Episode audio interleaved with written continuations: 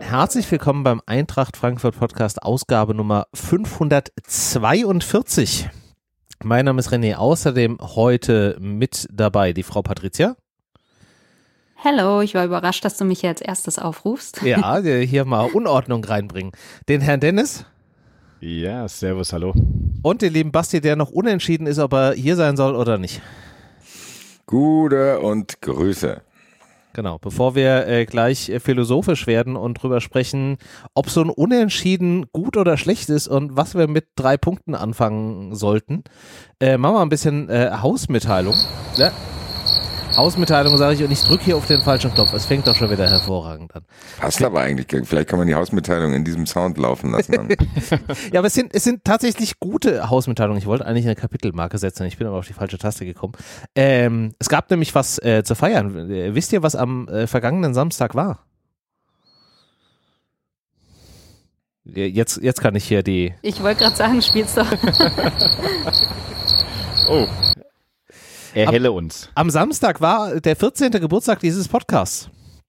Wir machen den Scheiß seit 2010, seit genauer gesagt seit dem 17. Februar 2010. Das hat mir mein Kalender am Samstag mitgeteilt. 14 Jahre reden wir hier über die Eintracht. Ich muss zugeben, in der Vergangenheit ein bisschen energetischer als in den letzten Wochen. Hier mal gucken, was das hier heute noch so wird. Ja, aber äh, vielen, vielen Dank. Äh, vor allen Dingen erstmal an äh, euch, äh, Team. Das geht natürlich rauch, äh, raus an den lieben Marvin und die liebe Alex, die heute nicht da sein können. Äh, Alex jetzt einfach noch, weil sie hier weiterhin noch im Hintergrund die Technik macht. Vielen, vielen Dank, dass ihr hier immer wieder, wenn ich frage, wer ist Dienstag mit dabei, sich mit einer gewissen Verzögerung zumindest der ein oder andere meldet. Aber auch vielen, vielen Dank an die Hörerinnen und Hörer da draußen, die uns hier tatkräftig seit mehreren Jahren unterstützen und dieses Projekt mitfinanzieren. Wie unter anderem äh, die Sandra, die uns äh, eine kleine Geburtstagsspende geschickt hat und gesagt hat, dass sie uns immer beim, beim Bügeln hört und mittlerweile schon Bügelwäsche aufspart, damit sie uns mehr hören soll. Ich weiß jetzt nicht, ob das jetzt ein Hinweis ist, dass wir die Folgen kürzer machen soll oder länger. Es ist äh, Sandra, vielleicht kannst du das nochmal ergänzen. Mich würde aber interessieren, wo ihr da draußen uns sonst noch so hört. Ja, und äh, hoffe, dass da nicht nur Frauen dabei sind, die Bügelwäsche machen, sondern auch der ein oder andere Mann. Von daher schreibt doch mal einfach in die Kommentare, wo ihr uns hier hört. Und äh, ja, wenn ihr uns unterstützen wollt und auch damit beitragen, dazu beitragen wollt, dass wir ja weiterhin über die Eintracht reden, dann ähm, schaut doch mal auf eintracht-podcast.de vorbei. Da findet ihr nicht nur alle Folgen und alle Links zu den Sendungen, sondern auch Möglichkeiten, wie ihr uns supporten könnt. So, und jetzt sprechen wir tatsächlich äh, über die Eintracht und äh, wir hatten im Vorgespräch gerade eben mit Basti drüber gesprochen, ob so ein Unentschieden jetzt eigentlich oder Unentschieden generell eigentlich eher schlecht oder eher positiv ist. Ähm, ich weiß nicht, Patricia, wie siehst du das? Ist so ein Unentschieden eigentlich schlecht oder eher positiv? So ein Unentschieden ist halt sehr unentschieden, ne? Ja. Also. Hm. Du musst dich aber jetzt für irgendwas entscheiden. Ja, in diesem Fall würde ich sogar Richtung positiv tendieren. In diesem Falle meinst du das Unentschieden gegen Freiburg? Genau. Weil?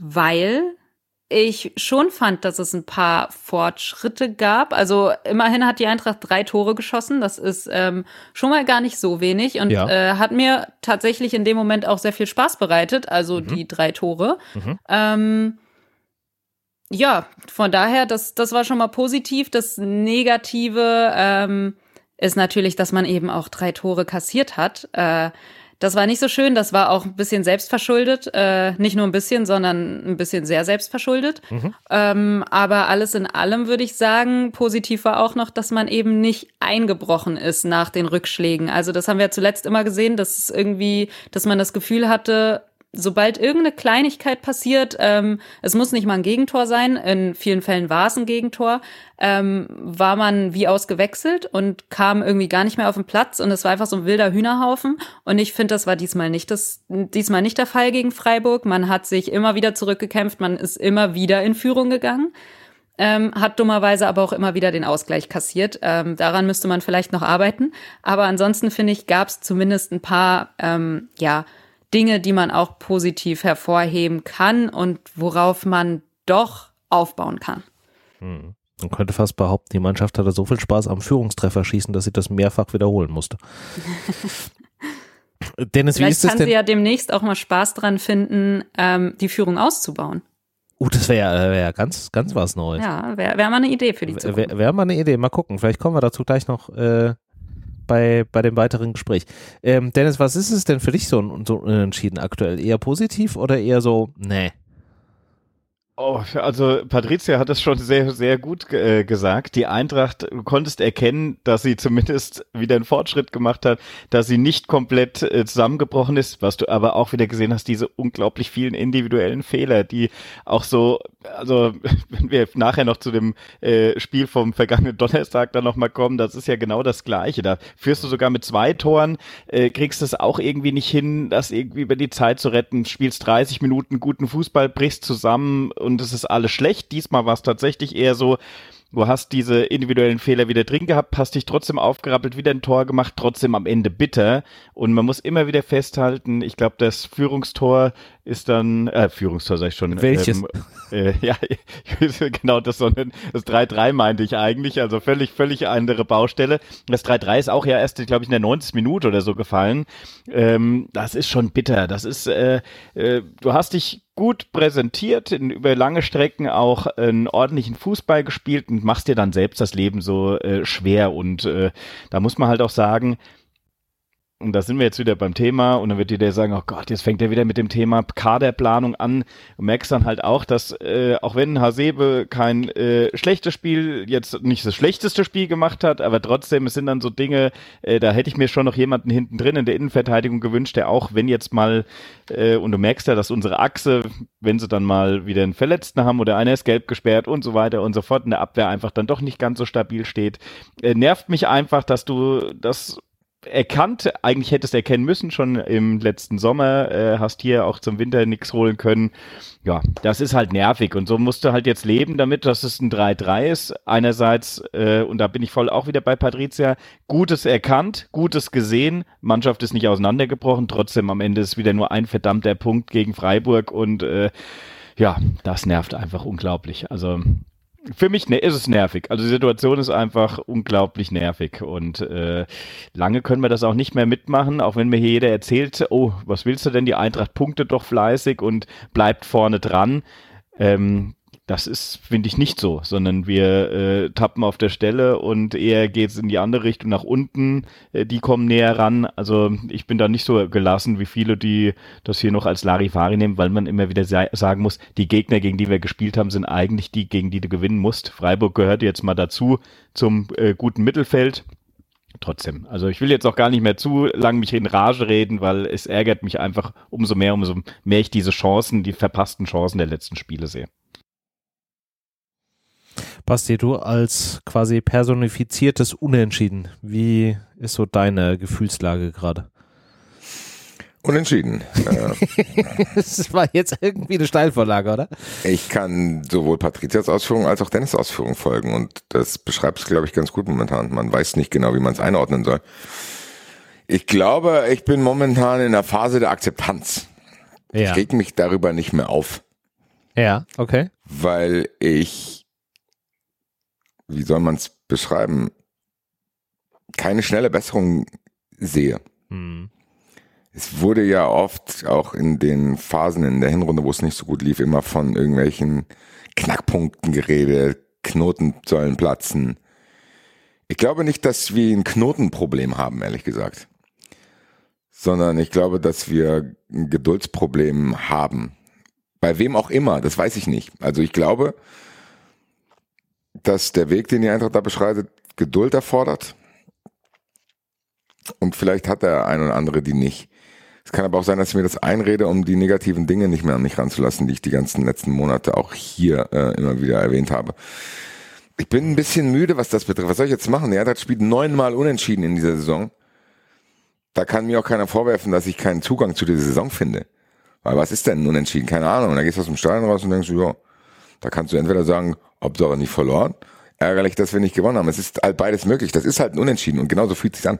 Diese Saison fühlt sich wie ein einziges Unentschieden an. kannst keine elementare Kritik üben. Du kannst aber auch nicht vor Freude ausrasten. Und die Eintracht zeigt mir, dass sie damit zufrieden ist. Und auch hier habe ich wieder zwei Möglichkeiten. Alarmiert mich das? Oder schenkt mir das Vertrauen, dass sie wissen, was sie tun? Und auch da habe ich mich noch nicht entschieden. Also ich habe das Gefühl, ich muss heute auch gar nichts mehr sagen, weil ich weiß es nicht. Mhm. Ich habe keine Ahnung, was ich zu dieser Saison sagen soll. Keine Ahnung, weil ich, meine Tendenz, wenn ich mich entscheiden müsste, mhm. geht die eher in Richtung Dennis. Wenn ich jetzt noch ein bisschen weiterreden würde, werde ich wahrscheinlich wieder sauer werden, deswegen breche ich hier ab. Ja, ich kann dich aber, ich kann dich komplett verstehen. Ich bin allerdings auch mittlerweile in diesem Thema, in diesem, in diesem Punkt Akzeptanz angekommen. Allerdings, glaube ich, sogar noch ein bisschen positiver als du, weil ich es einfach versuche dran zu messen, was die ursprüngliche Erwartungshaltung war, die ich an diese Saison hatte. Und meine ursprüngliche Erwartungshaltung an diese Saison war, das wird eine Übergangssaison mit einem neuen, mit einem neuen Trainerteam, mit einem doch ordentlich veränderten Kader mit vielen jungen Spielern, die vielleicht jetzt auch das erste Mal in einer der größeren Ligen spielen. Und wenn ich das daran messe und sage, wir sind immer noch mit einem positiven Torverhältnis da, wir haben nur fünf Niederlagen, dann bin ich, und wir haben sechs Punkte und wir, ja, den, über den, ob wir den Anschluss nach oben noch halten, da können wir gleich drüber reden, aber zumindestens irgendwie nach unten halten wir uns da noch ein bisschen auf Abstand. Und wir haben zumindestens noch eine Möglichkeit, in diesem europäischen Wettbewerb da weiterzumachen. Dann bin ich da gerade, ich will jetzt nicht sagen zufrieden, aber es geht so ein bisschen in, in diese Tendenz, in diese Richtung über. Ich kann aber auch, und da stimme ich dir auch zu, Basti, den anderen Punkt auch verstehen, wenn man halt nicht nur sieht, dass es neun Unentschieden waren, und da ist es ja immer auch so ein bisschen die Frage, wie kommt dieses, dieses Unentschieden zustande? Das Unentschieden kann ja einfach sein, es passiert 90 Minuten nichts und es wird so ein 0-0. Oder du hast halt einfach geil herausgespielte Tore und der Gegner macht halt vielleicht auch noch irgendwie blöderweise ein Tor. Und es ist halt schon eher so ein emotionales Unentschieden. Und ich kann das schon verstehen, wenn man sagt, von wegen, man tut sich schwierig, da in die Saison reinzukommen, weil von diesen neun Unentschieden, ich habe es gerade eben nochmal nachgeguckt, hatten wir ein 0 zu 0 und vier 1 zu 1 und so ein 1 zu 1 ist wahrscheinlich auch eher so ein Unentschieden der unteren Kategorie. Ähm, also von daher emotional wird diese Saison nicht, aber auch damit habe ich mich jetzt irgendwie abgefunden und ja, das, also ich bin so, habe so ein bisschen meinen Frieden mit dieser Saison gemacht. Naja, es ist halt einfach aktuell mittelmäßig und ich meine das weder positiv noch negativ, ehrlich gesagt. Es ist halt nicht mehr und nicht weniger. Es hat Ausreißer nach oben, es hat Ausreißer nach unten ja. und im Endeffekt ist es vielleicht einfach das, was es gerade ist, so Mittelmaß und ob man sich damit jetzt zufrieden geben will oder ob man Gründe sucht, weshalb es Mittelmaß ist und das vielleicht dann auch rechtfertigt und sagt, das ist okay oder ob man sagt, nee, das ist irgendwie zu wenig und wenn man den Anspruch hat, europäisch zu spielen, und dann wird das ein bisschen knapp und das reicht dann nicht. Ich kann, ich kann alles verstehen irgendwo.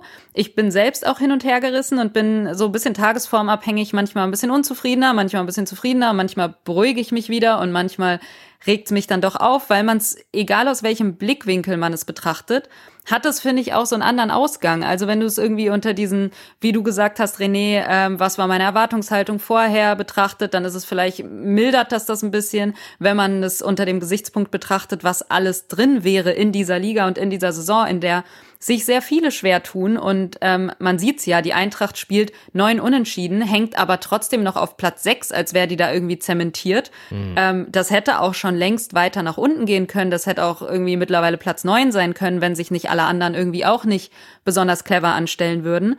Ähm, das ist einerseits gut für die Eintracht und man denkt sich, hm, ja, okay, vielleicht reicht das dann auch jetzt erstmal dann für Platz sechs. Gleichzeitig denkt man sich aber auch, was wäre denn drin, wenn man einfach ein bisschen besser, was heißt performen würde, aber einfach punkten würde. Ähm, und es wäre ja möglich gewesen. Es sind halt wirklich auch oft so Kleinigkeiten, wo man sich denkt, boah, die Spiele hätten nicht unentschieden äh, ausgehen müssen, die Spiele hätten nicht verloren werden müssen. Und das ist, unter dem Gesichtspunkt ist es dann wieder ärgerlich und ich kann das irgendwie alles verstehen und deswegen ist es gerade einfach schwierig. Aber ähm, das kann sich ja, wie gesagt, von Tag zu Tag ändern. Und ich finde, ein Knackpunkt ist tatsächlich auch der Donnerstag jetzt ein bisschen. Also ich kann mir schon vorstellen, dass die Stimmung noch mal ein bisschen kippt, äh, weil angespannt ist sie auf jeden Fall. Das merkt man ja. Ich glaube, so richtig zu 100 Prozent zufrieden ist keiner. Und dann gibt's die einen, die sind vielleicht ein bisschen panischer oder ein bisschen unzufriedener als die anderen. Aber alles in allem ist die Stimmung so ein bisschen angespannt. Und wenn man dann jetzt noch aus dem europäischen Wettbewerb rausfliegt, dann könnte ich mir vorstellen, dass es ein bisschen kippt und es ähm, ja auf jeden Fall noch mal ein bisschen ins Negativere geht. Ähm, weil man dann eben aus beiden Pokalwettbewerben raus ist, in denen aber gleichzeitig auch enorm viel drin gewesen wäre. Also immer wenn ich an den DFB-Pokal denke, ärgert mich das schon enorm, wenn ich sehe, was es jetzt für Halbfinalpartien sind und dass da hätte irgendwo auch die Eintracht stehen können. Das mhm. gleiche geht aber auch im, im europäischen Wettbewerb. Also es ist jetzt nicht so, dass es nicht machbar wäre, dort die Playoff-Runde jetzt zu überstehen. Und wenn man dann rausfliegt, ist es schon so ein Ding, dass man, dass man sich fragt, warum denn eigentlich hat die Mannschaft das Potenzial und ähm, ich weiß dann nicht, inwiefern die Ausrede gilt, ja, aber der Kader oder ja, aber junge Spieler, weil nee, ehrlich gesagt, ist es mit dem Potenzial, das die Mannschaft hat, möglich, diese Spiele zu gewinnen. Und dann verstehe ich auch, wenn man da vielleicht ein bisschen, bisschen sauer wird. Aber wie gesagt, das ist halt je nachdem, wie du es betrachtest. Und ich habe nur die Befürchtung, wenn das am Donnerstag äh, auch noch schief geht, dass wir hier irgendwie ein bisschen anders reden, beziehungsweise einfach die, die Grundstimmung ein bisschen anders ist. Auch da eine, bin ich, eine, ja, Dennis Motto.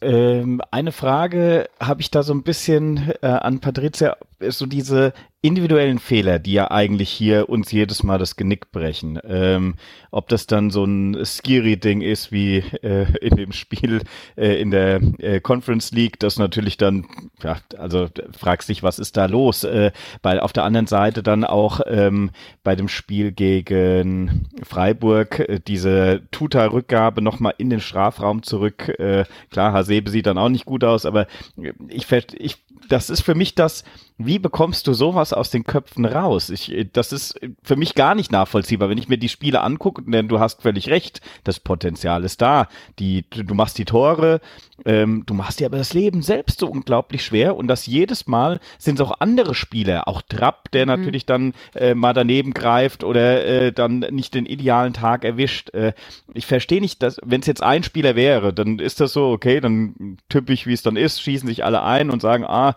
der muss jetzt mal raus, der braucht mal eine Pause, der muss mal äh, den Kopf frei bekommen. Aber es ist ja im Kollektiv, fällt immer wieder ein anderer Spieler mal äh, für zwei Sekunden aus, so ungefähr. Und äh, daraufhin passieren dann meistens auch direkt dann die Gegentore, weil es eiskalt ausgenutzt wird. Äh, ja. Und das verstehe ich nicht. Wo, wo, wo kann man da vielleicht angreifen? Weil äh, ich bin voll bei dir, dass man sagt, das Potenzial ist eigentlich da, dass du auch gerade jetzt in der Conference League die nächste Runde erreichen kannst, dass du auch in der Liga auch gegen Wolfsburg was reißen musst. Ähm, aber ich verstehe nicht, äh, was, kannst du eine Erklärung dafür oder vielleicht auch einen Ansatz, wie bekomme ich es hin, dass wir nicht jedes Mal am Ende in die, in die Kacke greifen, muss man wirklich so sagen, weil es am Ende so ist, ach, jetzt haben wir wieder einen individuellen Fehler dabei gehabt, der hat uns auf jeden Fall das Spiel entweder komplett versaut oder zumindest wieder Punkte gekostet bevor ich hier die anderen jetzt erklären lasse, weil so eine komplette Erklärung habe ich dafür nicht. Ich weiß es auch nicht, aber das ist wirklich, was mich immens ärgert, ähm, was aber vielleicht auch gleichzeitig menschlich ist, dass Fehler passieren. Nur ist es aktuell wirklich gehäuft und es kostet uns halt wirklich Punkte Woche für Woche. Und ja, irgendwie ist es so, so ein bisschen auch so eine, weiß nicht, so ein bisschen Slapstick-Show, die da gerade abläuft. Und ich will es gar nicht so respektlos meinen, aber es wirkt halt immer so, also es ist schon sehr, sehr ärgerlich und das macht mich auch sauer. Ich bin mir aber auch gar nicht sicher, was bedingt hier was. Also es sind individuelle Fehler zum Teil.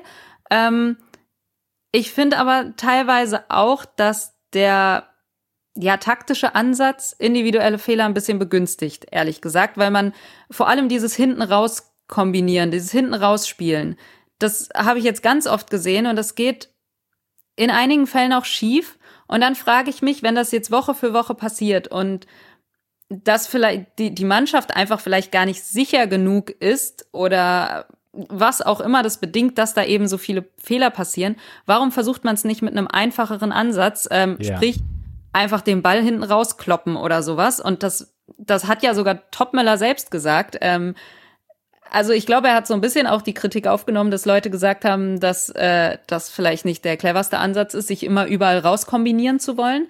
Ähm, er meinte auch, ja, wir müssen noch lernen, ähm, wann auch mal Situationen kommen, in denen man den Ball sehr wohl auch mal rausschlagen darf und eben nicht irgendwie auf Ballbesitz hinten raus kombinieren möchte. Ähm, und dann meinte er, glaube ich, eine 45. Minute plus zwei ist so ein Moment. Und dann weiß ich aber auch nicht, wem soll ich dann den Vorwurf machen? Soll ich das, soll ich dem Trainer den Vorwurf machen, dass er ähm, scheinbar der Mannschaft eingetrichtert hat, ähm, wir versuchen uns erstmal hinten raus zu kombinieren? Oder soll ich da dann auch einem Spieler einen Vorwurf machen, dass man die Situation als Profi vielleicht auch einschätzen können sollte und dass man weiß, hey, das ist jetzt vielleicht eine brenzliche Situation, auch wenn es kacke ist und dann der Ballbesitz vermutlich weg ist, aber sicher ist, sicherer ist es, das Ding jetzt einfach rauszuschlagen, so, ne? Ich weiß gar nicht, ich will in diesem Moment gar keinem den Fehler irgendwie vorwerfen oder hier überhaupt einen Vorwurf machen. Ähm, ich versuche es nur zu verstehen und ich habe das Gefühl, immer wenn ich zuschaue und das beobachte, ist es so ein Ding, dass ich mir denke, hm, vielleicht ist es gerade einfach nicht der allerbeste Ansatz, ähm, ja, in, in so einer unsicheren Phase immer so auf Teufel komm raus, es spielerisch mhm. lösen zu wollen. Genau, genau, weil ich bin, ich bin tatsächlich ja auch eine Person, ich, ich habe es letzte Woche oder vorletzte Woche, ich weiß es nicht, wann es war, ähm, sogar fast noch entschuldigt, wo schon viele die Schnauze voll haben von diesem Ballbesitzfußball, der vielleicht auch ein bisschen einschläfernd ist ähm, teilweise, dass ich gesagt habe, ach, wenn es funktioniert, ist es aber schon auch sehr geil. Es funktioniert nur aktuell nicht oft genug.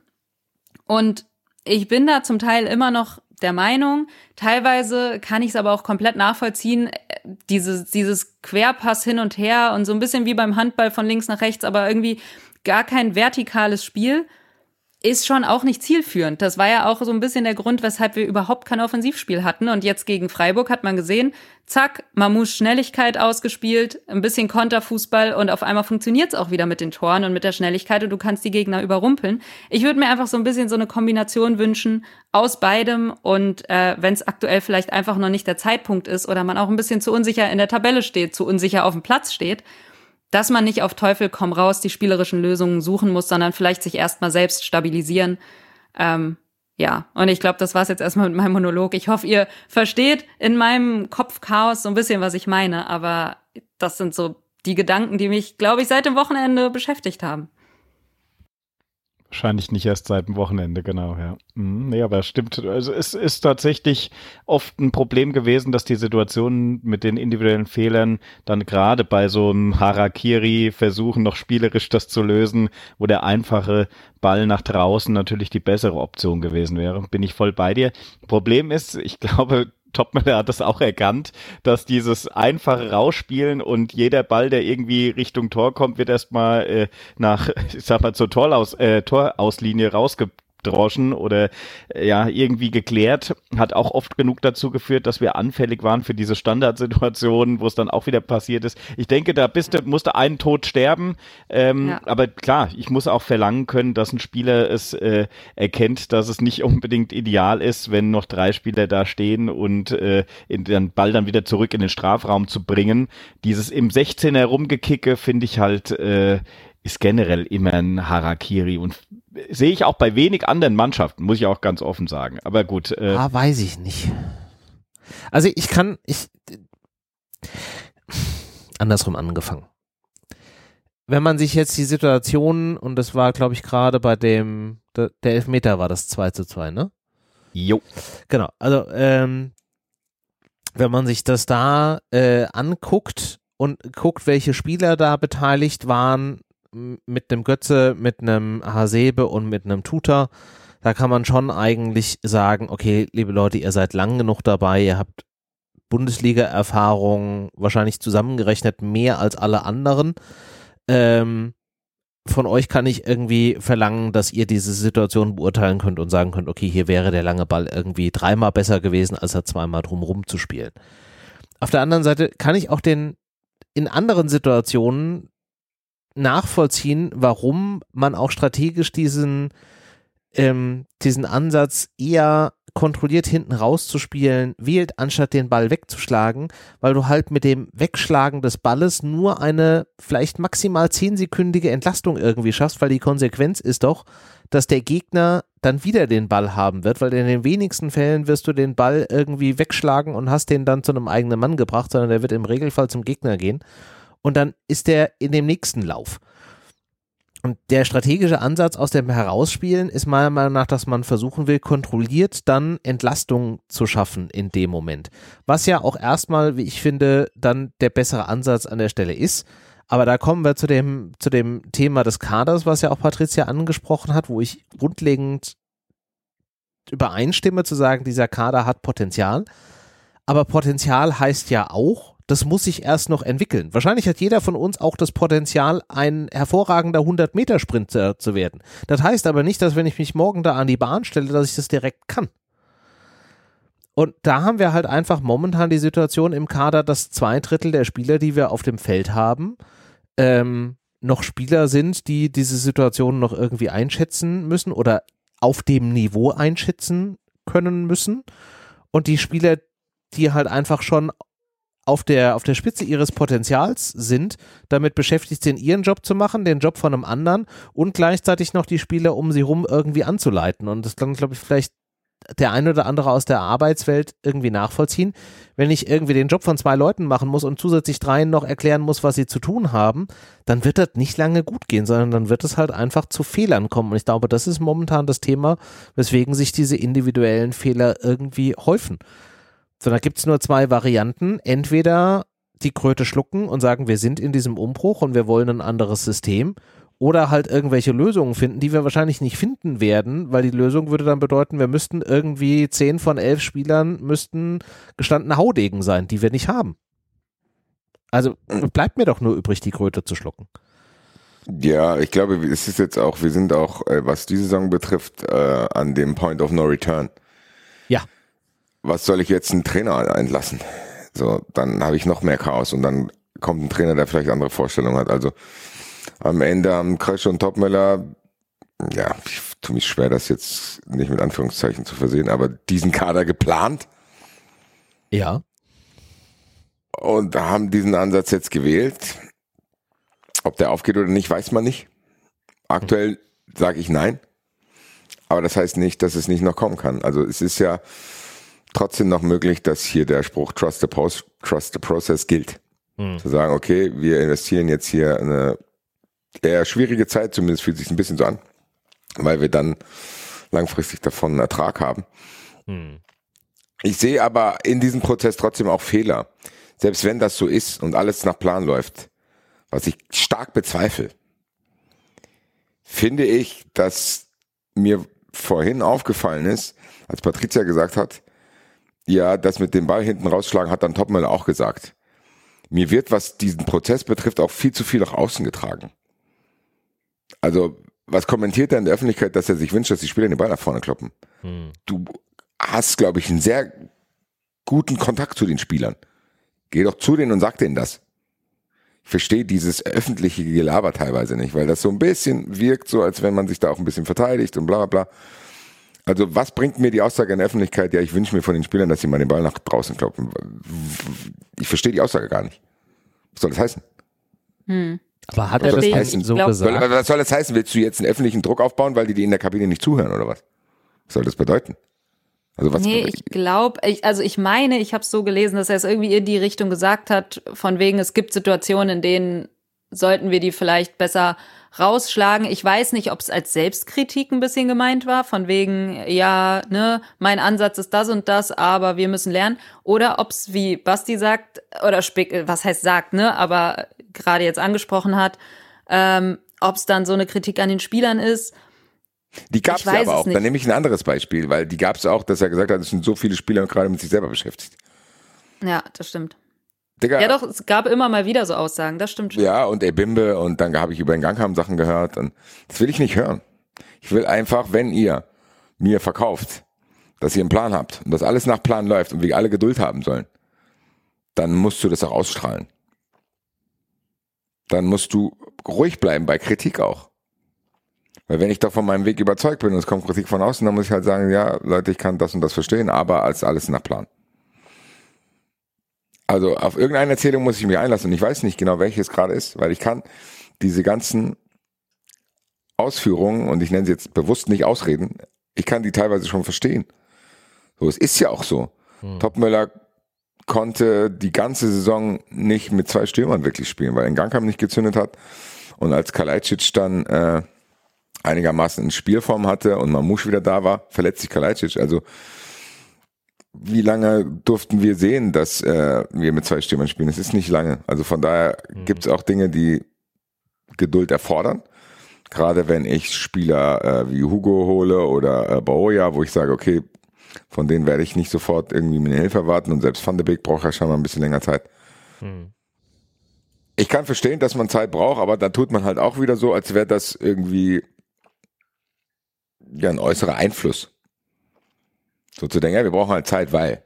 Ja, warum braucht ihr Zeit? Weil ihr so eingekauft habt, wie ihr eingekauft habt auch. Zweimal. Einmal im Sommer und jetzt im Winter wieder. Das Transferfenster wirkte auch auf mich, ich war sehr zufrieden, ziemlich gut, aber wenn man jetzt genauer scheinbar hinschaut, ist keiner von denen wirklich fit. Dann helfen die mir auch nicht. Und am Ende spiel, spielst du wieder mit derselben Mannschaft wie in der Hinrunde, wo es offensichtlich an gewissen Stellen nicht ausgereicht hat. Also so ein bisschen, glaube ich, kann man trotzdem festhalten, dass diese Saison ein bisschen viel gewurstelt wurde auch. Und ich finde, das sieht man auf dem Platz, weil auch nicht alle Ausführungen kann ich verstehen. Wenn mir immer erzählt wird, das ist eine junge, unerfahrene Mannschaft, dann muss ich sagen, nein. Das ist es nicht. Da ist ein Götze auf dem Platz, da ist ein Koch auf dem Platz, da ist ein Skiri auf dem Platz, da ist Kevin Trapp im Tor. Und unabhängig davon, dass ich sehe, dass die auch teilweise mit sich selber beschäftigt sind und Formschwächen haben, müsste ich in der Lage sein, da ein Konstrukt hinzustellen, was nicht 2-2 in Darmstadt spielt. Und dafür gibt es kein, und das ist, glaube ich, das, was mich eher in Richtung Dennis aus, ein, äh, auspendeln lässt. Ich kann das nicht akzeptieren. Ich will nicht, dass die Eintracht mit den Investitionen, die sie diese Saison getätigt hat und die vielleicht auch Zeit brauchen, es normal findet und dünnhäutig reagiert, wenn Leute keinen Bock haben, sich solche Spiele wie gegen äh, Darmstadt Mainz, Bochum und Köln anzugucken. Dafür gibt es auch keine Ausführung. So, das geht nicht. Und dass du dann so Spiele, wie du es jetzt hast, erklären kannst und die auch völlig in Ordnung sind, ganz ehrlich, in Freiburg unentschieden spielen und in Belgien unentschieden spielen, easy peasy. Mhm. So, da würde niemand in irgendeiner Weise in Unzufriedenheit spüren und zu Recht merken Leute auch an, dass das ein Fortschritt war. Aber Leute, ein Fortschritt zu den Spielen davor, ja, herzlichen Glückwunsch, da hat es auch nicht viel, viel gebraucht. Also so ein bisschen ist es merkwürdig, weil genau das, was ich jetzt doch gemacht habe, was ich nicht machen wollte, mich in so eine Negativität zu reden, könnte ich es auch in eine positive Richtung drehen. Ich kann genau das Gleiche hier ausführen und sagen, ey Leute, Geduld haben. Topmüller hat noch nie irgendwie konstant dieselben Spieler zur Verfügung gehabt. Es gab im Winter nochmal sehr, sehr viele Transfers. Es gab vier Zugänge, es gab Abgänge, es gibt gab Leute in der Hinrunde, die wir gar nicht mehr sehen. In Gangkamp spielt keine Rolle, Futgol spielt keine Rolle, Ferry spielt keine Rolle, Hauge spielt keine Rolle. Die haben ja alle Spielzeit bekommen. In Kunko hat sich weiterentwickelt. Man hat bei Hugo im Sturm Ansätze gesehen, dass es besser wird. Larsson wird nach seiner Verletzung vielleicht auch sein Loch überwunden haben. Skiri wird wieder zu sich finden. Götze wird dann in Kombination mit diesen ganzen Spielern eventuell ein stabiles Konstrukt bilden können und dann hast du diese Spieler, die sowieso auch in dieser Phase funktionieren, wie Mamouche und Knauf und JB und sonst irgendwas. Das kann auch ganz, ganz schnell in eine richtig krasse Richtung abgehen. So. Und die abschließende Bewertung ist jetzt noch nicht möglich, finde ich, aber trotzdem kann man sagen, dass auf dem Weg dahin, der vielleicht schwieriger war, zu viele leichte Fehler gemacht wurden. Und es bleibt einfach. Da kann mir auch keiner was anderes erzählen.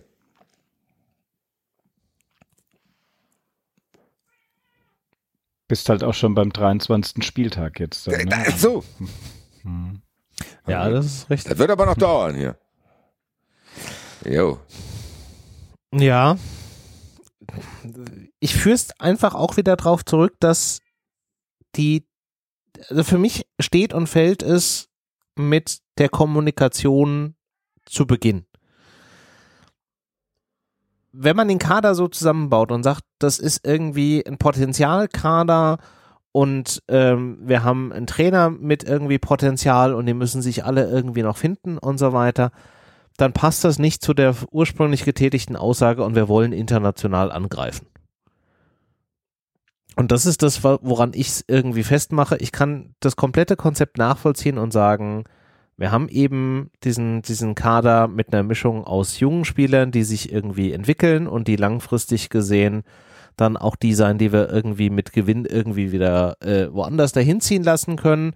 Wir haben ein paar Spieler, die wir sonst nie erreicht hatten, die wir einfach bekommen haben, weil sie gerade eben außer Form sind. Und ob das funktioniert, ist ein Gamble. Und wir haben die Spieler, von denen wir glauben, die uns eine gute Mischung aus Entwicklung der jungen Spieler plus irgendwie das nötige äh, Minimum an Punkten irgendwie bringen. Aber das ist dann halt nichts, wo ich mich hinstellen kann und sagen kann, die Erwartungshaltung ist, ich greife international an.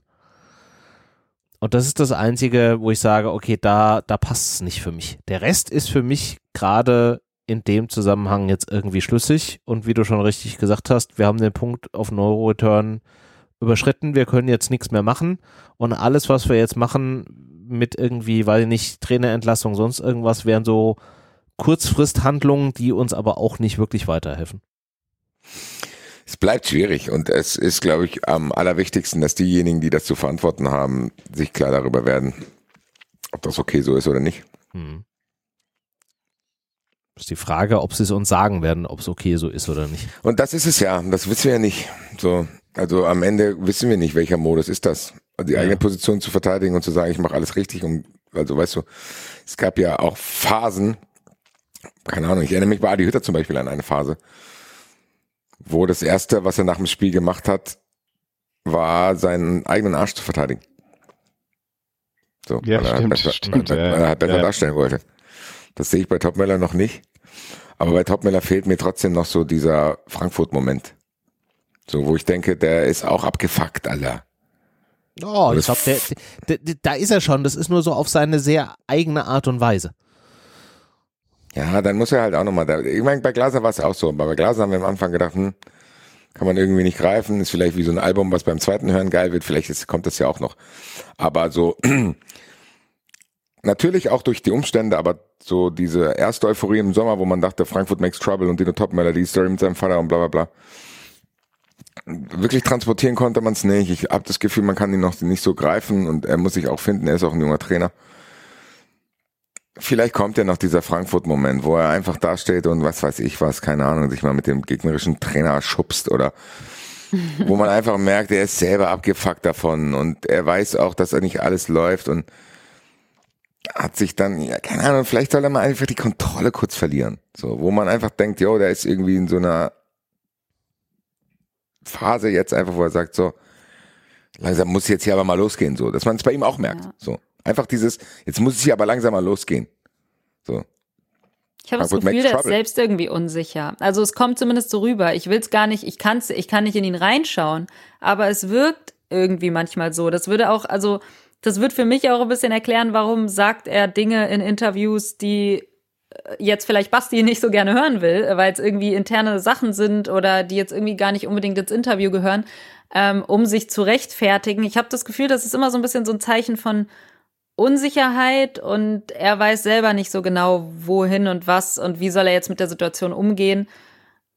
Weiß ich nicht, aber es kommt zumindest so rüber und das spiegelt sich dann gleichzeitig aber auch so ein bisschen in der Mannschaft wieder, dass die dann auch so ein bisschen unsicher sind und nicht so genau wissen. Ich weiß es nicht, aber manchmal habe ich das Gefühl beim Zuschauen, das ist auch komplett wilde Spekulation. Kann auch sein, dass es einfach der selbstbewussteste Typ auf der Welt ist und es einfach nur nicht bei mir so komplett ankommt. Ich hab dieses was aber auch, also was auch wirklich zu erklären wäre, junger Trainer und so weiter und so fort. Auch da wieder gar kein Vorwurf, aber. Also ich nee, eine komplett das andere Wahrnehmung. Also ich glaube, ich glaube nicht, dass der irgendwie, äh, äh, wie hast du das gesagt, unsicher ist. Ich glaube, der ist in so einer 200-prozentigen Unzufriedenheit, weil er halt einfach dieser 200 Prozent äh, Typ ist der dann einfach das für eine gute Idee hält, aus der Situation heraus, das dann an dieser Stelle halt zu sagen, weil er glaubt, dass es das, das Richtige ist, aber in dem Moment auch sehr davon überzeugt ist, dass es das Richtige ist. Also so ähnlich wie er sagt, dass die, dass die Spieler lernen müssen, welches der Moment ist, wo ich den Ball irgendwie kontrolliert rausspiele und wann ich ihn einfach irgendwie 40 Meter ins Auswichse. äh, muss er noch lernen, wann er so eine Aussage trifft und wann nicht. Ich glaube aber, dass der nicht unsicher ist, sondern der ist einfach nur unzufrieden. Der will das besser machen. Da muss man halt aber aufpassen. Weil, wenn du ein Lehrer bist, der Dinge vorgeben, vorgibt oder vorgeben kann, du aber an gewissen Stellen merkst, die raffen das nicht, dann kannst du da nicht sauer werden, dass sie es nicht raffen. Also man muss aufpassen, weil es geht Ich hier glaub- nicht nur, es geht hier auch- nicht nur um Wissen. Es geht hier nicht nur darum zu wissen, okay, Leute, wenn ihr das machen würdet, was ich sage, dann würde das klappen. Ihr macht's halt nicht. Nee, Ich glaube glaub auch ich nicht, Dass, er, dass er so, so drauf ist, aber äh, was, was ist denn die Geschichte? So, was ist denn die Story? Ha, hat man das Gefühl, dass da irgendwie alle mit einer Stimme sprechen? Nein. So. Also, so ein bisschen merkwürdig wirkt das alles schon. Die Spieler scheinen ja teilweise selber ratlos. Und der Trainer scheint teilweise selber auch ratlos, wenn er dann nach dem Köln-Spieler steht und einfach anfängt, den ersten FC Köln stark zu reden. Das will ich nicht hören. Selbst wenn das vielleicht sogar in Teilen stimmt, weil die an dem Tag wirklich gut gekämpft haben. Ja. Aber das geht nicht. Du kannst trotzdem, egal welche äußeren Einflüsse du da hast und egal was für Mängel vielleicht Topmüller auch in der Kaderplanung verwalten muss, weil er eben diesen Innenverteidiger nicht bekommen hat und im Sommer auch der seinen besten Stürmer verloren hat. Trotzdem kannst du nicht 2-0 in Köln verlieren. Aus die Maus. Es geht nicht. Egal unter welchen Umständen. Da müsste selbst der FC Augsburg sich verantworten, wenn die 2-0 in Köln verlieren würden. Aus, fertig. Und das, Das ist, ist auch glaube ich, vor so, allem das Wie. Also wenn das, wenn das jetzt irgendwie ein Ausrutscher in einer mega krassen Saison wäre, okay, würde mich ärgern wahrscheinlich, aber ist nicht so schlimm. Dass du aber vorher und hinterher irgendwie mehrere Spiele aufs Parkett gelegt hast, die auch mit Ausnahme Mainz hast du gewonnen, aber das war jetzt auch nicht das geilste Spiel. Also das Und hast du gewonnen, aber souverän war es nicht. Saarbrücken in der Hinrunde auch ähnlich. Ja. Darmstadt auch. So, wie dass du du halt so, so Dinger drin hast und wenn sich das halt häuft, dass du dann halt irgendwann sagst, das geht nicht. Also das, das dann kann man, kannst du es auch nicht mehr verargumentieren und dann brauchst du auch nicht mehr den Gegner stark reden, weil es hat dann auch nicht am Gegner alleine gelegen, weil du auch genug Beispiele hast in der laufenden Saison, in denen das eben auch der Fall war. Und dann musst du halt den Fehler vielleicht auch bei dir suchen, weil der Fehler ziemlich sicher bei dir liegt. Denn andere Mannschaften gewinnen diese Spiele ja gegen diese Mannschaften, sonst wären die ja nicht unten drin. So, und es ist halt Ja. eben kein einziger Ausrutscher mehr. Und das ist, ich gestehe jedem Fehler zu und es ist auch, dass es mal holprig läuft, von mir aus. Und dass es vielleicht auch einfach viele Dinge gibt, die das beeinflussen und die jetzt vielleicht nicht optimal gelaufen sind, geschenkt. Aber ja, alles in allem ist es dann trotzdem so, so ein bisschen wenig und da wünsche ich mir einfach eine Reaktion und vielleicht kommt die noch. Und wie gesagt, ich habe ja gesagt, das Freiburg-Spiel bewerte ich tatsächlich ein bisschen positiver als negativ. Äh, es gibt Fortschritte, es gibt auch, Muss es gibt ja auch sagen. echt einige Dinge, wo ich sage, hey, das hat mir gut gefallen und ich Vorher hätte ich gesagt, ein Unentschieden in Freiburg voll okay. Wenn ich dann weiß, die Eintracht schießt drei Tore, hätte ich mir vielleicht gewünscht, dass sie es gewinnt. Aber auch da, dass du nur einen Punkt in Freiburg holst, ist vollkommen okay. Ähm, genau, das ist halt, also ich will es gar nicht zu negativ sehen. Ich kann es aber auch nicht bis in den Himmel loben. Es ist halt irgendwie so ein bisschen in der Schwebe. Und ich hoffe einfach nur, dass sich dem alle bewusst sind, was ich glaube. Ähm, ich möchte dann halt einfach nur Konsequenzen daraus sehen und, und Fortschritte. Und wie gesagt, Freiburg war für mich ein Fortschritt und das möchte ich weiterhin sehen. Und vielleicht rede ich in zwei, drei Spieltagen dann komplett anders und sage, hey, das hat sich irgendwie jetzt gewendet und irgendwie läuft's besser. Vielleicht gibt's aber auch wieder zwei Schritte vor, einen zurück und dann sind wir in drei Wochen immer noch oder in vier Wochen hier immer noch so ein bisschen am Hadern. Und dann ist es eben so aktuell, wie Basti es, glaube ich, schon gesagt hat, man kann es jetzt irgendwie noch nicht richtig bewerten. Ich, was soll ich sagen? Ich kann nicht sagen, das ist irgendwie kacke und das funktioniert in Zukunft so nicht mehr. Ich kann aber auch nicht sagen, das ist gut so und das ist der richtige Weg, weil ich es nicht weiß. Ich kann das Ja. nicht seriös bewerten gerade, in welche Richtung es geht und vielleicht weiß man das intern besser als ich das jetzt von außen. Ich kann es nur von außen betrachten und kann dir sagen, keine Ahnung, ehrlich gesagt. Also an dem Punkt bin ich. Ähm, ja, es ist schwierig. Ja, ich glaube, das fasst am besten zusammen. Es ist schwierig und man weiß es noch nicht ganz genau. Da muss man halt abwarten. Man hat das Gefühl, dass man am 22., 23. Spieltag immer noch sagt, hoffentlich geht die Saison bald mal los. Das ist schon merkwürdig, schon lange. Es ist schon, schon merkwürdig, aber umso länger ich drüber nachdenke, halt auch wieder, auch bin ich bei dieses, bei dem Punkt dann auch unentschieden, ähm, weil klar sagt man, auf, wie du richtig sagst, man freut sich drauf oder hofft drauf, dass die Saison bald irgendwie losgeht. Auf der anderen Seite ist sie halt auch noch nicht komplett irgendwie dahin. Also wir hatten auch Saisons, wo wir am 22. Spieltag gesagt haben, so, jo, das war jetzt auch gewesen. Also, ne, du hast halt immer noch zwölf Spieltage, wo halt was passieren kann. Nee, voll, es ist ja noch alles drin und ich glaube, das ist auch, weshalb ich an sich noch gar nicht in Panik verfalle, weil ich weiß, eigentlich ist man noch im Soll, auch wenn das vielleicht gerade ein bisschen unbefriedigend läuft. Aber solange man diesen europäischen Platz hat, ist es für mich erstmal okay. Und wenn man den irgendwie noch über die Saison sichern und ja, festmachen kann, dann soll es so sein von mir aus. Dann nehme ich das mit und dann starten wir nächste Saison mit einer Sommervorbereitung, mit einer neuen Transferphase nochmal und dann gucken wir mal vielleicht. Nächstes Jahr kommt der nächste Umbruch. Äh, ja, also leider ist es halt so wahrscheinlich. Depends, aber, ja. aber ja, dann, dann gucken wir halt, ob wir in die nächste Saison irgendwie früher reinkommen als am 23., 24. oder 25. Spieltag. Keine Ahnung. Aber dann ist es für mich okay, da war es nicht die emotionalste, geilste Saison, aber im Endeffekt hat das Ergebnis gestimmt. Und wenn nicht, dann müssen wir dann halt nochmal reden. Woran hat's gelegen und kann das, geht das so oder eben nicht? Ja, aber so ein bisschen fühlt sich für mich schon so an, als wäre ein Teil von dem, was möglich gewesen wäre, jetzt schon verschenkt. So, natürlich wird die Saison, ich glaube nicht mehr, dass sie eine Katastrophe wird, aber sie wird auch nicht, ja, absolut überemotional, wo Mannschaft ja, und Fans zusammengewachsen sind, wo der Trainer endgültig angekommen ist. So ein bisschen hat man es verpasst, finde ich, weil, ja, wie soll ich sagen, da wäre schon ein bisschen was drin gewesen und das hätte nicht viel gebraucht. So. ja, aber auch halt da kommt es wieder so ein bisschen für mich drauf an, aus welcher Richtung du da drauf guckst. Also wenn ich jetzt aus Richtung... Aus der Bundesliga sich ganz ehrlich Ja, reden, okay, lass uns mal Punkt, die Tabelle Punkt durchgehen. Lass den uns Punkt mal die Tabelle durchgehen. Wir gehen mal in die Bundesliga-Tabelle rein. Ja. Werder Bremen, die vier Punkte hinter uns sind, hat ein negatives Torverhältnis. Ja. Das heißt, du spielst, du spielst in einer Bundesliga, wo du Spiele gegen Bremen, Freiburg, Hoffenheim, Heidenheim, Wolfsburg, Bochum, Union Berlin, Augsburg, Gladbach, Köln, Mainz und Darmstadt hast. Meiner Meinung nach hat man in dieser Bundesliga zu wenige Punkte geholt. Dabei bleibe ich auch. Egal wie gut das aussieht. Und dieser sechste Platz sieht vielleicht gut aus, aber ich weiß, man müsste mal nachlesen, ob das vielleicht nicht der schlechteste, punktschlechteste sechste Platz aller Zeiten ist. Ich weiß es nicht, kann natürlich auch Schwachsinn sein. Aber gefühlt ist es das. Und am Ende ist das Conference League. Und natürlich ist das für Eintracht Frankfurt okay. Aber es fühlt sich trotzdem ein bisschen merkwürdig an, weil es so ein bisschen sich nicht nach Glasdecke anfühlt, zu sagen, okay, das ist halt das Maximum, was diese Saison drin war. Ist es definitiv nicht. Es wäre mehr drin gewesen, dabei bleibe ich. Und wenn die Glasdecke so ist, dann hast du selber ein bisschen deinen Teil dazu beigetragen, dass es die Glasdecke ist, indem du eben auch im Sommer schon vielleicht ein bisschen chaotisch diese Stürmersituation geplant hast und dann im Winter jetzt keine sofortigen Verstärkungen holen konntest, vielleicht auch, weil vielleicht ist es halt einfach so, vielleicht bekommst du die im Winter nicht in der Preisklasse, in der wir uns bewegen.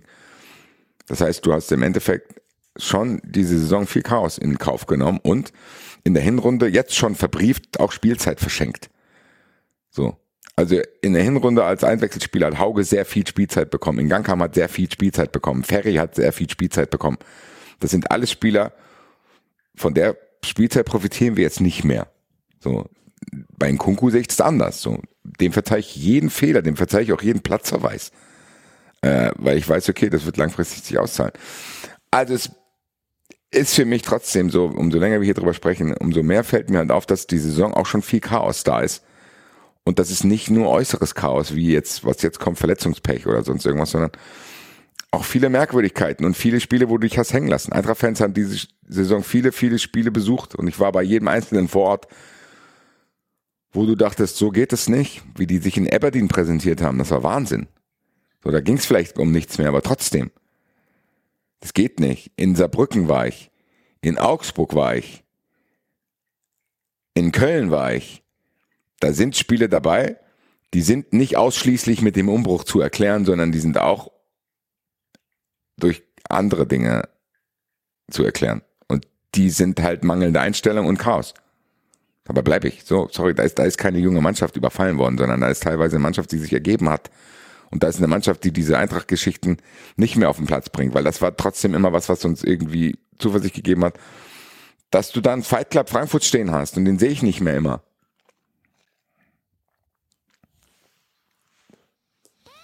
Ich doch mich wieder hinreißen lassen. Ich wollte halt eigentlich nur still sein, Alter. Ich wollte eigentlich euch mal zuhören, wie ihr es so seht. Hat nicht funktioniert, würde ich Mache ich behaupten. jetzt wieder, mache ich jetzt wieder. Ja.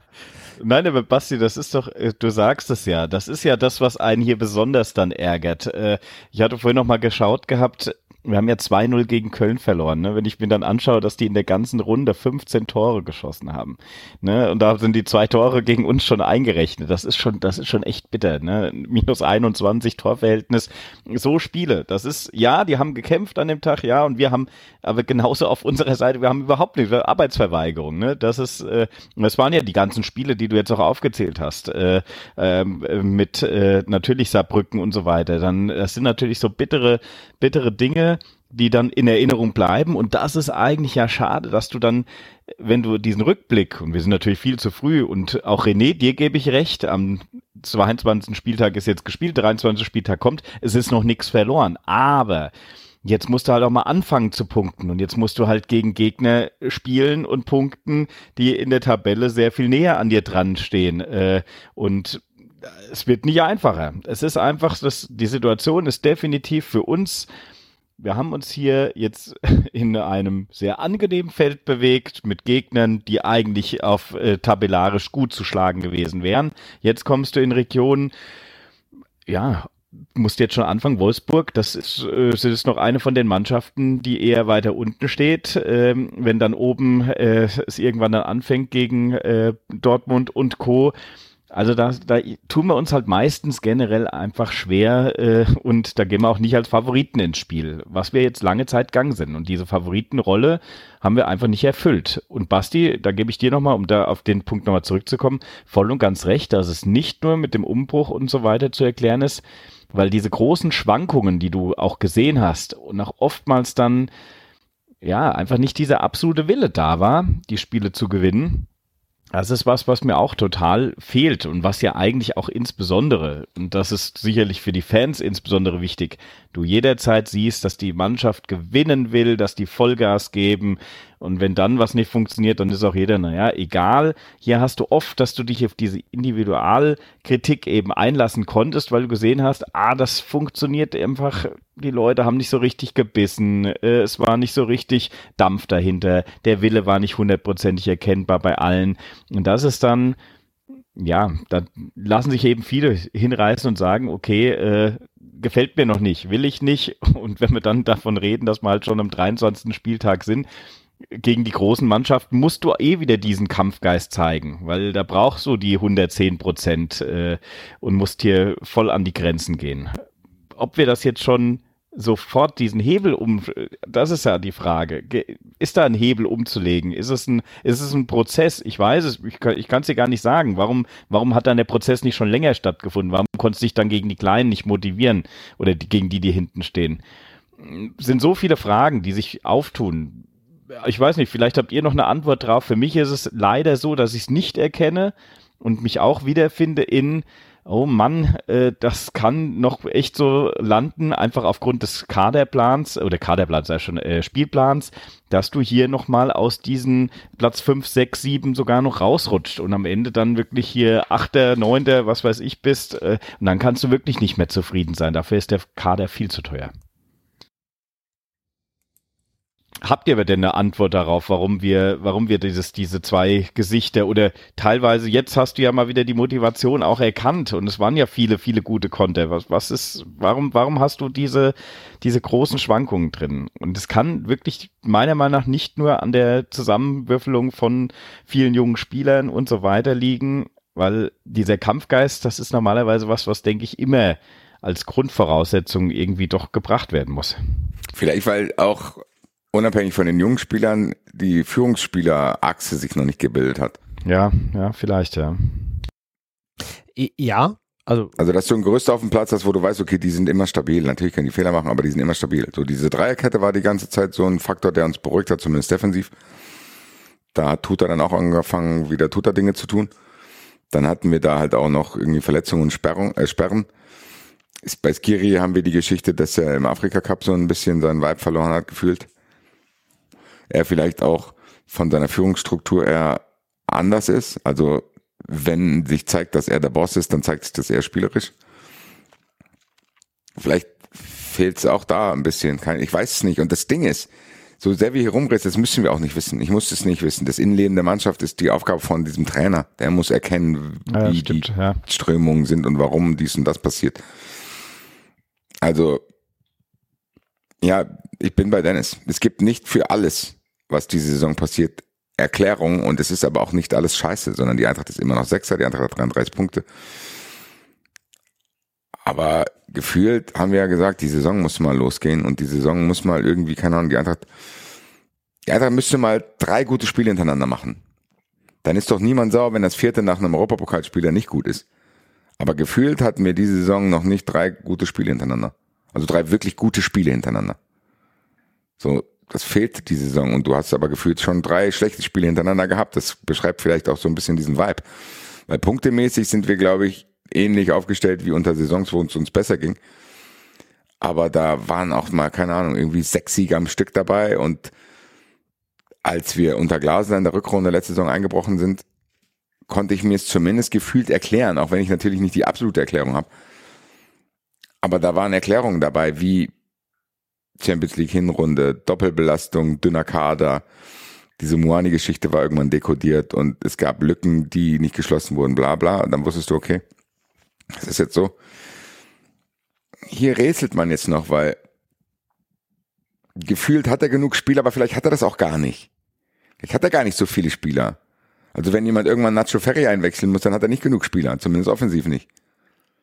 Und wenn Hasebe dann wie selbstverständlich wieder spielen muss, dann hast du hinten auch nicht genug Spieler. Und wenn die Spieler, die dazukommen, Spieler sind, die noch Monate brauchen werden, bis sie hundertprozentige Verstärkung sind, dann hast du auch die Alternativen nicht. Vielleicht ist es so. Wenn der Trainer überlegen muss, dass er seinen Stürmer, der dann der Startstürmer ist wie Kalajdzic äh, in den ersten Spielen war, maximal 60 Minuten stellen kann, dann ist das alles nicht optimal. Also vielleicht gibt es tatsächlich Erklärungen, die ja, die valide sind. Ich weiß es nicht. Ich rätsel auch die ganze Saison schon. Ich warte auch ein bisschen, bis die Saison losgeht, aber umso mehr man auf diese Statistik guckt, dass die Eintracht halt die Saison einfach schon neunmal unentschieden gespielt hat, umso mehr erklärt es halt aber auch diese Ambivalenz in der Stimmung. Ich glaube, das ist das, das Hauptproblem, dass wir eigentlich sehr emotional hier agieren und sehr emotional da drauf gucken und wir für uns vollkommen fein ist, wenn dieses Pendel mal in die eine Richtung und mal in die andere Richtung ausschlägt. Wirklich zu sagen, okay, wir können, wir haben drei geil, geile Spiele gehabt und dann kommen zwei absolute Scheißspiele und dann kommt wieder ein geiles Spiel und so dieses Pendel, daran sind wir gewöhnt. Aber das, was wir gerade fahren, ist halt wirklich dieser, dieser Mittelweg, diese Konstanz in den, in den Unentschieden. Wir holen die Punkte, wir sind, und da komme ich an den, an den eigentlichen Punkt von, von dir vorhin, wenn ich aus so einer Eintracht-Sicht da drauf gucke und sage, wie ich es vorhin gesagt habe, das ist eine Umbruchsaison und so weiter, dann sind wir absolut im Soll. Wahrscheinlich sogar einen Ticken drüber. Wenn ich natürlich drauf gucke, wie, das Umfeld, und das kann man natürlich nicht komplett außen vor lassen, dieses Umfeld Bundesliga da ist, wo wir zum dritten Jahr in Folge sagen, dass es die schlechteste Bundesliga-Saison ever ist, dann ist es halt einfach ärgerlich. Ähm, aber das, das kickt uns halt emotional nicht an diesem Konstanz und dann sind wir wieder an der Frage, die wir im Vorgespräch hatten oder am Anfang hatten, ist so ein Unentschieden gut oder schlecht? Eigentlich ist es eher so, naja, es läuft halt gerade aus, aber wir müssen, wir müssen nicht wirklich was tun. Das passt nicht zu so einem emotionalen Wesen Fußballfan. Ja, gleichzeitig ist es aber vielleicht auch einfach so, dass man bei sich anfangen muss und selber wieder ein Mindset finden muss, was positiv ist, weil es gibt auch positive Geschichten. Ansgar Knauf hat sieben Tore geschossen. Mamouche ist wirklich besser, als man sich gedacht hat. In Kunku ist auf einem guten Weg. Du hast geile Spieler. Ja. Ich bin trotzdem froh, dass Skiri da ist. Robin Koch ist ein geiler Abwehrchef, der auch Richtung Kapitän irgendwann gehen kann.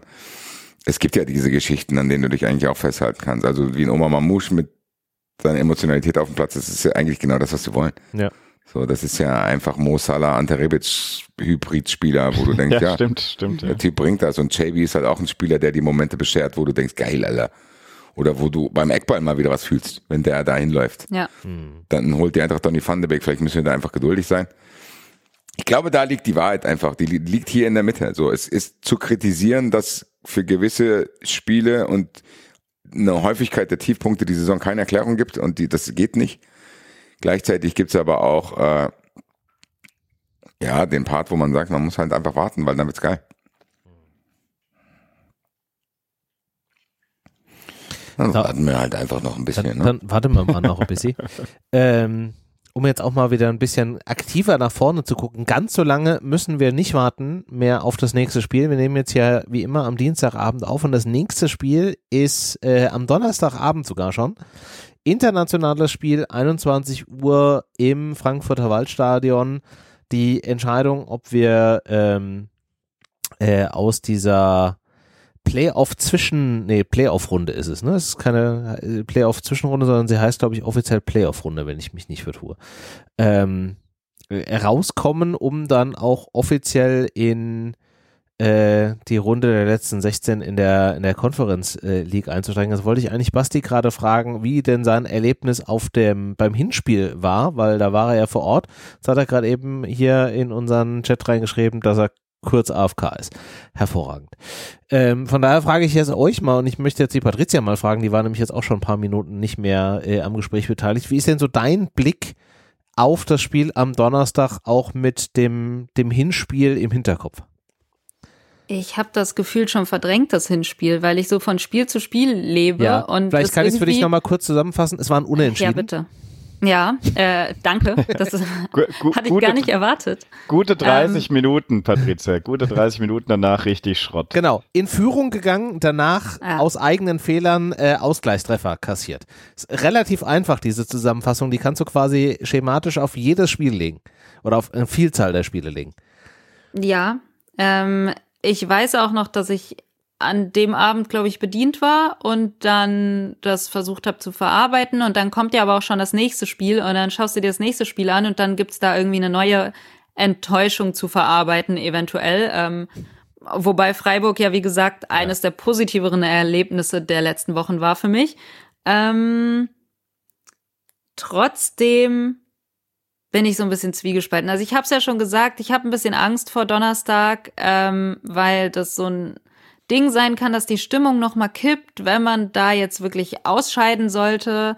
Ähm, ich weiß es nicht, aber ich habe einfach so das Gefühl, es ist eh schon so eine angespannte Stimmung und es wird einfach ja im, im Gegenzug richtig gut tun, wenn man einfach das Ding zu Hause gewinnt, weiterkommt und sagt, hey, wir stehen in der nächsten Conference League Runde. Ähm, wir haben es geschafft, wir haben uns hier durchgefeitet und äh, Hinspiel ist vielleicht nicht ganz optimal gelaufen, aber scheiß drauf, wir sind zurückgekommen, wir haben es vor heimischem Publikum klar gemacht.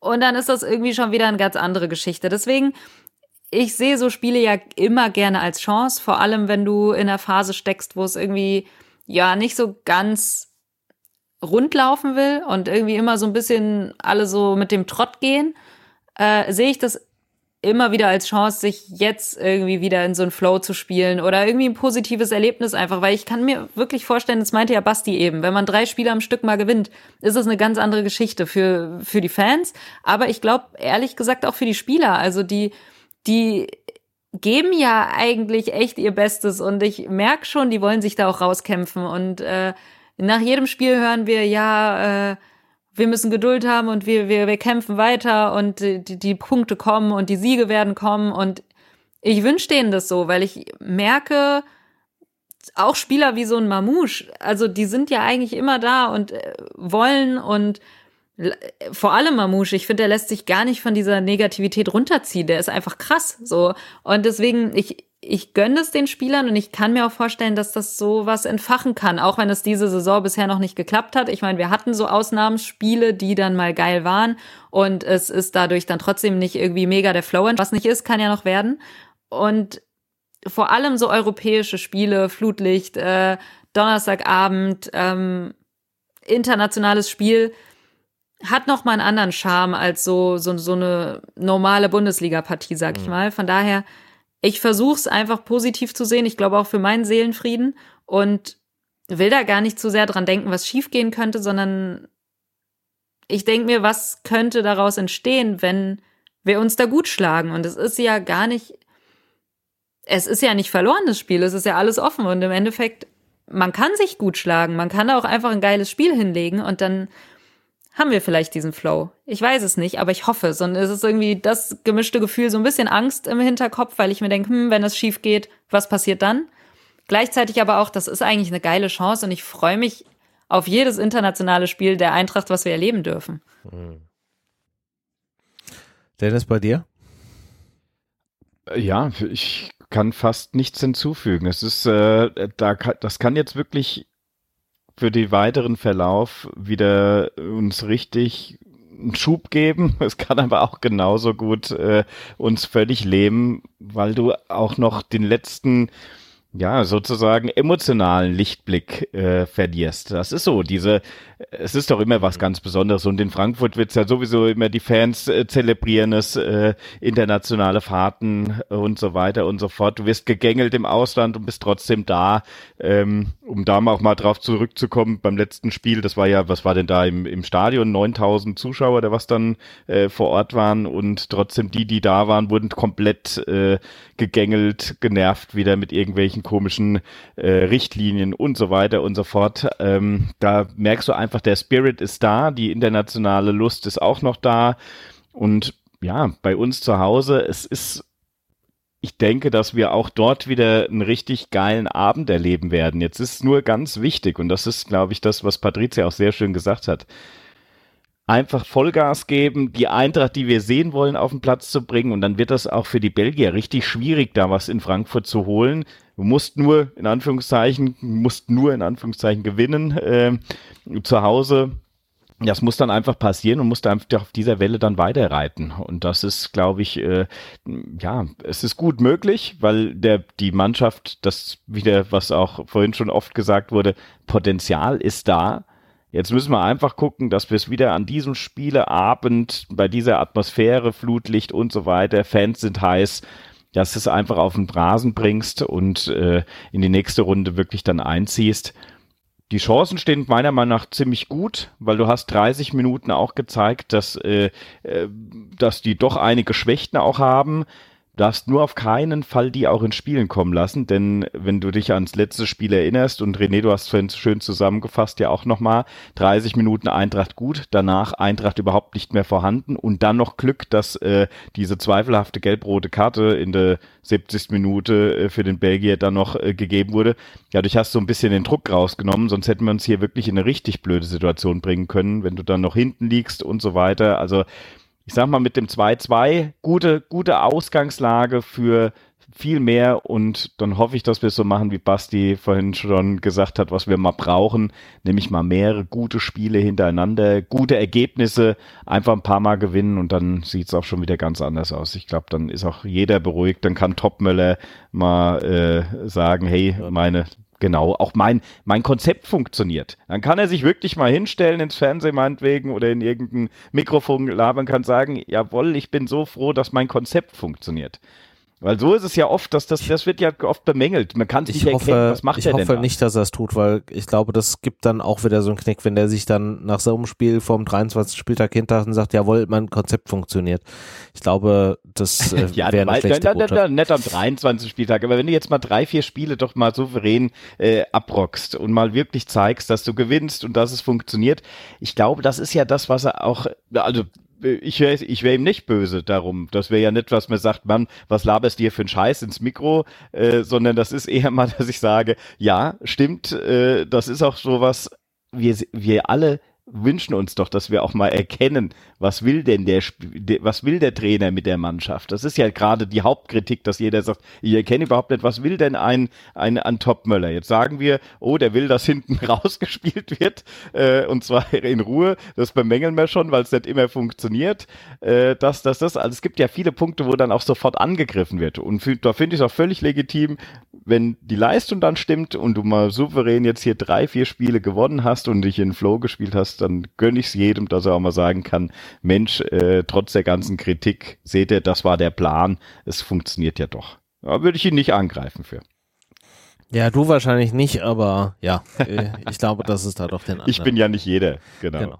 Ähm, Nochmal kurz zum, zum Hinspiel, das hatte für mich so drei Phasen. Wir hatten die Eintracht Furios Phase, dann hatten wir die Phase, wo ich von beiden Seiten so das Gefühl hatte, man sieht es gerade eher so als ja, so ein entspanntes Testspiel irgendwie Sonntag früh um elf an. Und dann gab es die Phase, wo die Belgier wieder aufgedreht haben und wir irgendwie den Zugang ähm, nicht gefunden haben. Ähm, aber apropos Zugang äh, nicht gefunden, ähm, da wollte ich gerade eben dich, Basti, fragen, wie war das denn mit der mit der Hinreise zu, oder mit der Reise zum Hinspiel? Da war ja auch so mit äh, Zugang nicht überall zu finden, oder wie war das? Ja, das war mittlerweile eine normale Europapokalfahrt und das sagt halt alles aus. Du kommst ja. dahin, musst dann in einem Gelände, darfst da nicht raus.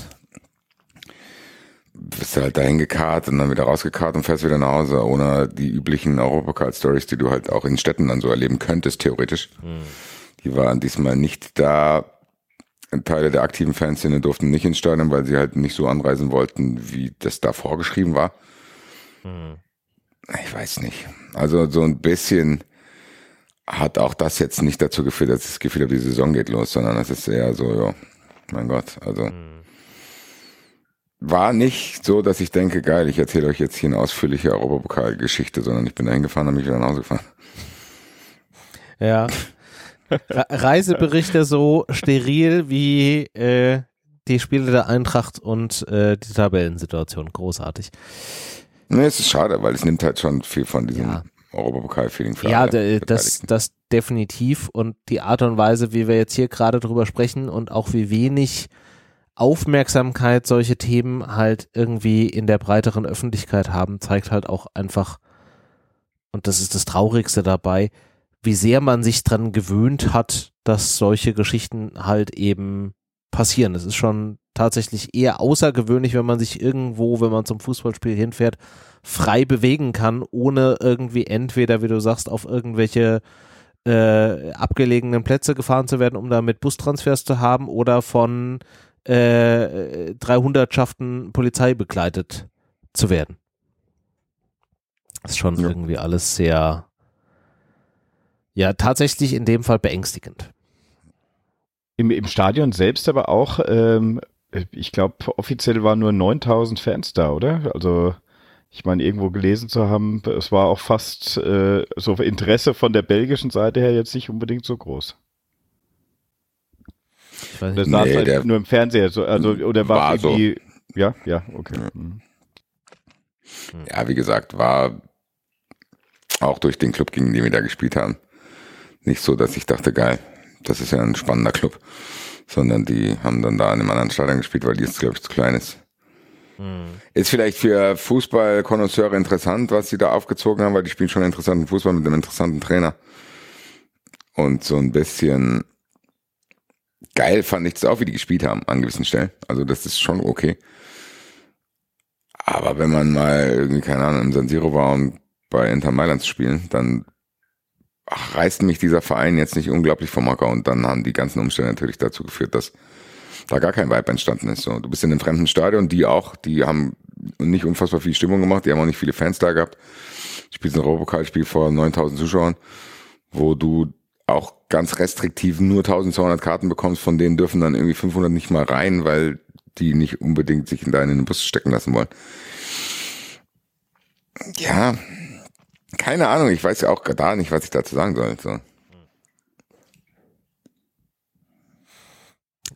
Gut, dann lasst uns doch mal vielleicht gucken, was äh, ist denn aufstellungstechnisch drin. Wir haben ja jetzt das Problem, dass äh, ein Kalajdzic leider ähm, ausfällt und so wie es ja auch bestätigt wurde, er einen, einen Kreuzbandriss im Innen- und Außenband, glaube ich, hat, wenn ich das richtig im Kopf habe. Ähm, und die Tendenz tatsächlich mit sehr hoher Wahrscheinlichkeit dahin geht, dass er in dieser Saison nicht mehr äh, für die Eintracht auflaufen wird. Von daher äh, ist das die Option, jetzt mit äh, zwei Stürmern zu spielen, wie du es vorhin so schön gesagt hast, Basti, die wir jetzt mal kurz gesehen haben für so ein Spiel oder in Summe wahrscheinlich ein Spiel, äh, die fällt jetzt dann quasi auch wieder weg. Was ist denn so euer, euer Aufstellungs- eure Aufstellung, mit der ihr da in das Spiel gehen würde. Lass mal, ja, lass mal, lass mal Wunschaufstellung machen. Wie würdet ihr denn aufstellen, Basti? Du bist doch hier Aufstellungsexperte. Da stelle ich die Frage, die ich hier jedes Mal stelle, wenn du das machst, welches System spielen wir denn? Zumindest am Anfang. Dass das dann im Spiel 70 Mal wechselt, weiß ich. Dreierkette. Grundformation. Ist die Dreierkette wieder komplett? Ich glaube, können alle wieder ran, Die ja. können alle So, dann wieder ran. Koch war nur in die- der Bundesliga gesperrt wegen gelber Karte. Und stellt die sich ja von selber auf. Mhm. Trapp auch. Für mich ist dann, ja gut, was machen wir? 3-4-3 oder was? Ich würde sagen, Ja. wenn ich, Würde ich Ja. jetzt dir überlassen, aber Ja. wäre jetzt eigentlich das, wo ich am meisten hinternieren würde auch, ja. Dann stellen wir links den Kuku auf. Also ich will ihn aufstellen. Okay. In der Zentrale Götzes Giri. Rechts Knauf. Ja. Na gut, nee, den werden wir wahrscheinlich vorne brauchen. Nee, nein, ich stelle rechts Knopf Für Speed? und dann will ich Van de Beek von Anfang an haben und Shelby und Mamouche. Hm, nee, geht nicht. Wurde Van de denn, Beek- wurde Van de der Beek wurde nicht ne? nominiert. Nee. Kann man den auch nicht nachnominieren jetzt wegen Kalajdzic? Ich glaube nicht, Nee. oder? Nee, da müssen, da müssen mehrere Spieler tatsächlich ausgefallen sein, dass du da wieder nach Ja, nominieren kannst. Oder Torhüter oder so, ne? Ist auch ein weiterer Punkt, den ich überhaupt nicht verstehe. Warum man Van de Beek nicht Ja. nominiert hat, meinst du? Ja, auch diese Ungeduld mit dem. So, äh, also Leute, ähm, da wäre vielleicht Geduld mal angebracht. An allen anderen Stellen wird das eingefordert und da nicht oder was. Also ich weiß nicht, Van de Beek ist auch so ein Thema, wo ich denke, ich hoffe, dass das noch nicht vorbei ist.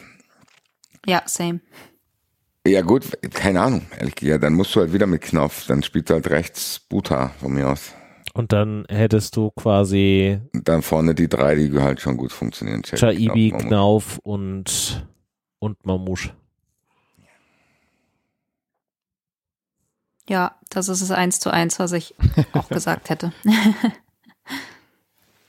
Ja, da war das ja gar nicht so schwer jetzt.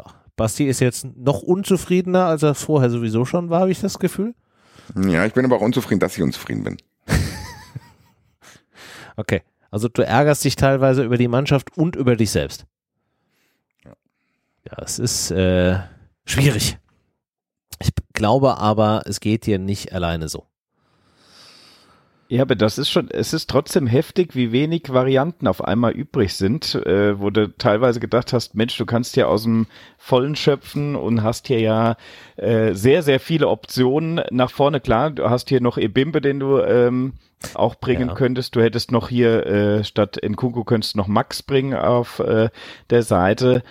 Aber nach vorne hin wird's dann schon echt dünn, ne? Also gerade weil äh, Van de Beek auch gar nicht nominiert ist, äh, ja, ich wüsste jetzt tatsächlich, dadurch, dass Kalajdzic ausfällt, äh, mit Ikit- Ikiteke ist ja auch für vielleicht eine Halbzeit, wenn es mal irgendwann äh, dafür reichen sollte, aber das ist schon echt ähm, auf einmal wieder wenig geworden, ne? Gerade weil eben auch Larsson noch ausfällt, sonst hättest du vielleicht ja da noch Da die Option, vielleicht nach vorne nach zu ziehen. Ja, Aber das ist auf einmal, du merkst, äh, wie zwischenzeitlich habe ich mal gedacht, Mensch, was für Namen auf der Bank, da verlierst du ja kaum äh, Qualität, wenn du die einwechselst. Jetzt ist schon wieder so, oh, gibt auf jeden Fall wieder eine relativ klare äh, Stammformation, elf, äh, die sich, oder zumindest davon sieben, die sich immer aufstellen und dann kannst du ein bisschen variieren.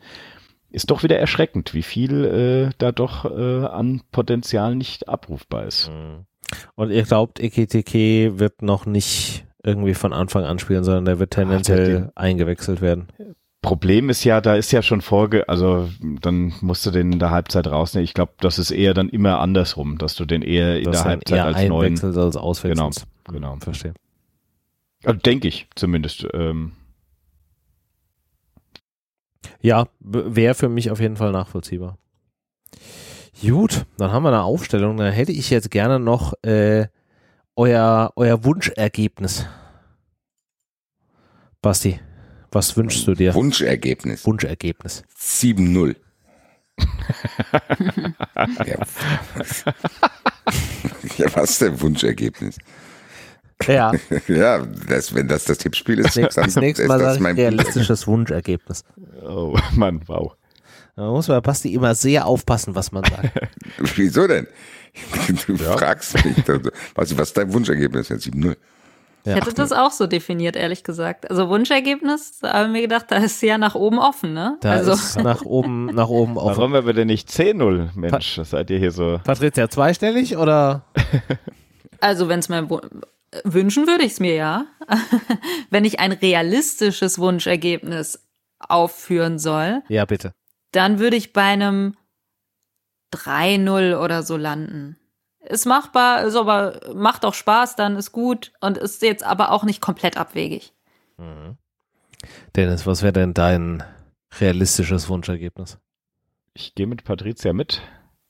Ähm, obwohl, mal sage ich 3-1. Also klar, ich wünsche mir nicht, dass wir ein Gegentor bekommen, aber es ist so der Klassiker, dass das natürlich passieren wird, dass wir hier, äh, es, das ist wieder das Typische. Das andere wäre zu schön, um wahr Ja. zu sein und dementsprechend, äh, wenn wir hier weiter sind, drei Tore, äh, ja, denke ich, Wunschergebnis mit einem kleinen Makel. genau. Bei dir? Ja, ich schwanke so ein, so ein bisschen. Ich glaube, worauf ich richtig Bock hätte, wäre so ein 4-1. Du hast die nötige, du hast die nötige Dominanz, du hast die nötige Energie irgendwie drin. Es ist ausreichend äh, groß, um irgendwie Motivation reinzubringen, aber es ist nicht so komplett absurd, weil ich finde, bei allem, was irgendwie drüber ist, bist du dann schnell auch an der Schwelle irgendwie zu sagen, so von wegen, ja, ja, der Gegner und so weiter. Also dann beziehst du es nicht mehr auf dein eigenes Können, sondern dann sagst du irgendwann, ja, der Gegner war an dem Tag auch irgendwie total Banane. Ähm und ich glaube, das wäre so ein, so ein gutes Stimmungsergebnis. Ich hätte Bock auf ein 4-1. Und dann wären wir auf jeden Fall Das ist meine neue Lieblingskategorie, Genau. Wunschergebnisse. Wund Wundergebnisse. ja, ja, ich, ich überlege mal, ob ich die noch irgendwie umbenennen kann, bevor du hier dann irgendwann im nächsten, in der nächsten Runde irgendwie so ein 27 zu 3 oder irgendwas dann da machst. Das wäre auch mal was. Gut. Ich Gut. glaube, damit äh, sind wir dann auch äh, durch für die Woche. Wir haben festgestellt, dass das ein nach wie vor eine sehr schwierige Situation ist und dass wir nach wie vor sehr unentschieden sind, äh, damit aber auch wunderbar zur Eintracht passen und entlassen euch damit in äh, diese Restwoche. Wir wünschen allen denen, die am äh, Donnerstag im, beim Heimspiel der Eintracht äh, gegen Saint-Gilles sind, einen wunderbaren äh, Abend. Genießt das Spiel. Am Wochenende dann äh, Bundesliga und ja, dann melden wir uns in der nächsten Woche in gewohnter Art und Weise wieder. Bis dahin, macht's gut.